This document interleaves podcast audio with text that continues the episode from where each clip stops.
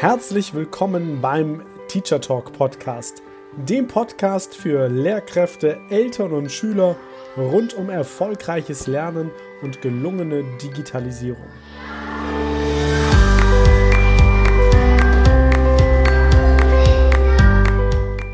Ist zeitgemäßes Lernen digital? Und wenn ja, wie digital genau? Was ist eigentlich Digitalisierung im Bildungsbereich? Wie verändert sich Lernen durch Digitalisierung? Und wie sieht dadurch die Schule der Zukunft aus? Viele spannende Fragen und noch viel mehr spannende Antworten erhältst du in genau diesem Podcast.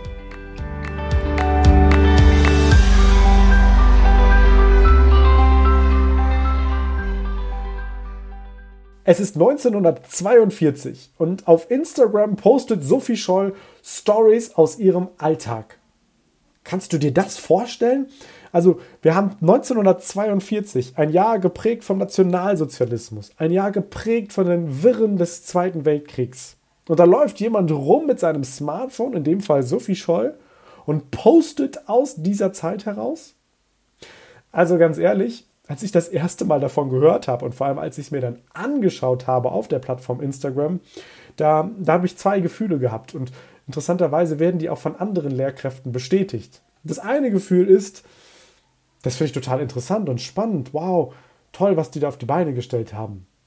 Und auf der anderen Seite ist es auch ein, ein sehr, sehr beklemmendes Gefühl zu sehen, wie Sophie Scholl quasi wieder zum Leben ja, erweckt wird oder sie dort lebendig zu sehen und mitzubekommen, was sie da durchmacht.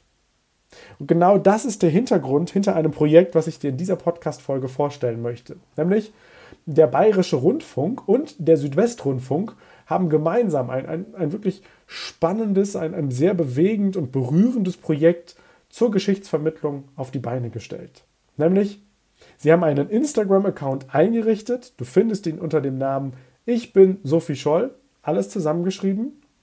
Und auf diesem Instagram-Kanal finden wir Beiträge und tatsächlich auch Stories, die ja immer auf Instagram für 24 Stunden zu sehen sind, wo uns Sophie Scholl, in dem Fall natürlich gespielt von, von einer Schauspielerin, die Schauspielerin heißt Nuna Wedler, wo uns Sophie Scholl mitnimmt in ihren Alltag, in ihr Leben und uns teilhaben lässt an ihren Gefühlen, an ihren Begegnungen mit anderen Menschen und auch an ihrer Entwicklung.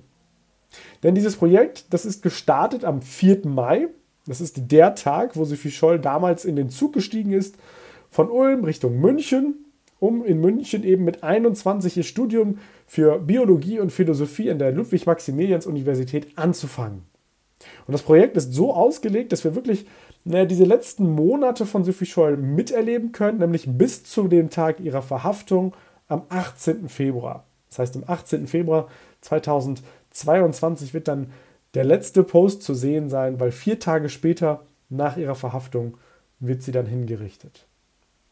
Und ja, der Hintergrund hinter diesem Profil, hinter dieser Idee ist eben, dass wir in die Lage versetzt werden, noch einmal mitzuerleben, was denn Sophie Scholl damals gemacht hat. Sozusagen Sophie Scholl aus dem, aus dem analogen Geschichtsbuch rauszuholen in die sozialen Medien zu katapultieren und dort vor allem natürlich ein junges Publikum zu erreichen. Denn ich will an der Stelle und in dieser Podcast-Folge jetzt gar keine Bewertung darüber abgeben, ob es sinnvoll ist oder nicht sinnvoll ist, Instagram zu benutzen. Ob das aus Datenschutzgründen und so weiter. Kann man alles drüber streiten, das ist gar nicht der Ansatz. Weil Fakt ist ja, unsere Jugendlichen, die benutzen Instagram ganz, ganz normal.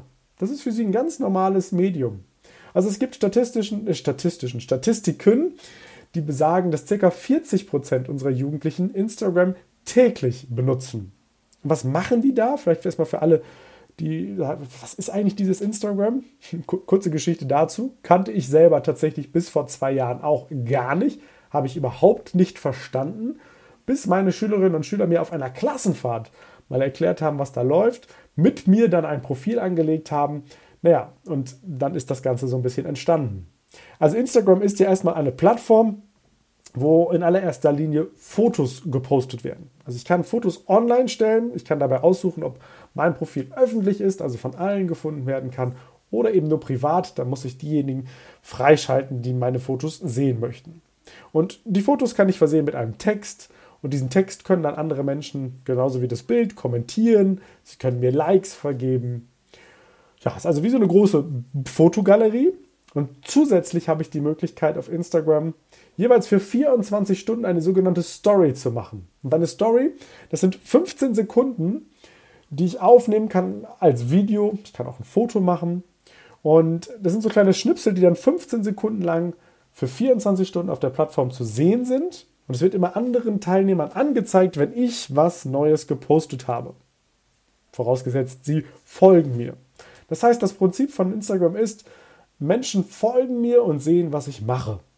Dann kann ich die eben bespielen mit Informationen, mit Bildern, mit Texten, mit, mit allem Möglichen. Das heißt, es wird von Prominenten genutzt, es wird von Schülerinnen und Schülern genutzt, es wird von überall. Also Unternehmen benutzen es, um zu präsentieren, was sie machen, für den Blick hinter die Kulissen, um einfach teilzuhaben am Leben. Und unsere Schülerinnen und Schüler, ja, die nutzen das eben ganz normal zum Kommunizieren untereinander, zum Liken, zum Verfolgen von irgendwelchen Prominenten, zum Anschauen von Stories. Und dann wäre es doch ein leichtes, ein leichtes, wenn wir uns diese Möglichkeit und diesen Hintergrund in der Schule didaktisch sinnvoll zunutze machen und unsere Schüler mal ein wenig weniger ja, Influencer oder irgendwelchen Content und Werbung konsumieren lassen, sondern mal ganz gezielt auf das Leben einer Studentin und späteren Widerstandskämpferin zu, zu richten. Weil in den letzten Monaten, und ich glaube, deswegen ist dieses Projekt auch ganz, ganz wertvoll, ist ja die Figur, die Person Sophie Scholl durchaus ja auch mal missbraucht worden für bestimmte politische Zwecke von bestimmten politischen Gruppen und Personen. Und ich glaube, es ist ganz, ganz wichtig für unsere Schülerinnen und Schüler, gerade wo sie in den letzten Monaten ja sehr, sehr viel auch zu Hause waren. Naja, nochmal einen Blick zu geben auf die Welt, wie die Welt denn wirklich ist. Denn wir sehen die Welt halt immer nur so, wie wir sind. Und es ist für unsere Schülerinnen und Schüler extrem schwierig und extrem anstrengend, sich in dieser Welt da draußen, die geprägt ist von Fake News, die geprägt ist von Werbung, die geprägt ist von Beeinflussung und Manipulation, rauszufiltern, was kann ich denn eigentlich glauben, was stimmt und was stimmt nicht. Und da ist eben dieses Projekt Ich bin Sophie Scholl ganz, ganz wertvoll. Weil wir miterleben, was es bedeutet, Dinge zu hinterfragen, so wie Sophie Scholl es gemacht hat. Was es bedeutet, nachzudenken. Was es bedeutet, innerhalb eines Systems für seine Meinung auch einzustehen, die zu vertreten und zu unterscheiden, was ist richtig und was ist falsch. Was kann ich glauben und wo muss ich vielleicht hinterfragen. Und ich persönlich, wenn man sich das Ganze anschaut, finde, das ist den Machern sehr, sehr gut gelungen, wenn man das an der Stelle sagen darf das liegt unter anderem darin, dass die Schauspielerin sich wirklich sehr, sehr tief versucht reinzufühlen in die Person Sophie Scholl.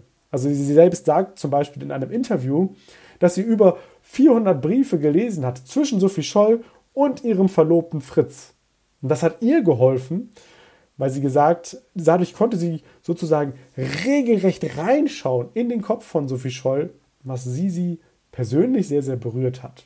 Und was sie dann natürlich auch befähigt, diese Rolle auf dem Instagram-Profil von Sophie Scholl wirklich sehr, sehr gut zu verkörpern. Also alles in allem, ich finde es ein sehr, sehr wertvolles Projekt zur Meinungsbildung, zum Erlebbarmachen von Geschichte, zum auch bewegenden Austausch über Persönlichkeit, über geschichtliche Persönlichkeiten. Und normalerweise ende ich ja diese Podcast-Folgen immer mit, mit dem Satz, ich wünsche dir ganz viel Spaß beim Ausprobieren. Ich glaube, es ist an der Stelle nicht angemessen, sondern ich wünsche dir viele gute Erkenntnisse gemeinsam mit den Schülerinnen und Schülern. Und wenn du jetzt vielleicht am Ende dieser Podcast-Folge denkst, ist ja alles schön und gut, aber ich habe gar kein Instagram, das ist ja auch gar nicht schlimm. Auch das ist ja eine Möglichkeit, dass du dir das mal zeigen lässt, so wie ich damals, der keine Ahnung hatte von deinen Schülerinnen und Schülern. Weil da sind die gut drin, das können die gut. Und da ihre Kompetenz abzu, abzugreifen und zu benutzen, ist doch sehr, sehr wertvoll. Geht da in einen gemeinsamen Prozess, schaut euch das gemeinsam an und dann werden daraus automatisch wieder in der Realität tolle Gespräche entwickeln und entwickelt werden. Und in dem Sinne, probier es einfach mal aus, schau es dir an, informiere dich ein bisschen dazu. Ich glaube, da es vom Rundfunk gemacht ist, sind die Inhalte dort auf jeden Fall geprüft und didaktisch sinnvoll. Ich finde es persönlich ein gutes, äh, gutes Projekt und ja, wünsche dir eine wunderbare Woche und freue mich, wenn wir uns in der nächsten Woche wiederhören.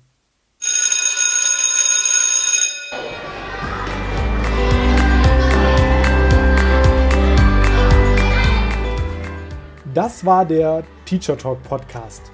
Weitere Infos findest du auch auf meiner Website www.sebastian-nüsse.de und auf meinem Instagram-Profil unter der-lernberater. In einem kostenlosen Telefonat erfährst auch du die drei Geheimnisse, wie du deinen Unterricht und den Unterricht des Kollegiums auf das nächste Level hebst. Schreib mir einfach eine E-Mail an post.sebastian-nüsse.de. Ideen für deinen digitalen Unterricht findest du übrigens in meinem Buch 60 Tools für gelungenen digitalen Unterricht. Bestell es dir einfach über meine Website oder den Buchhandel. Also, bis bald!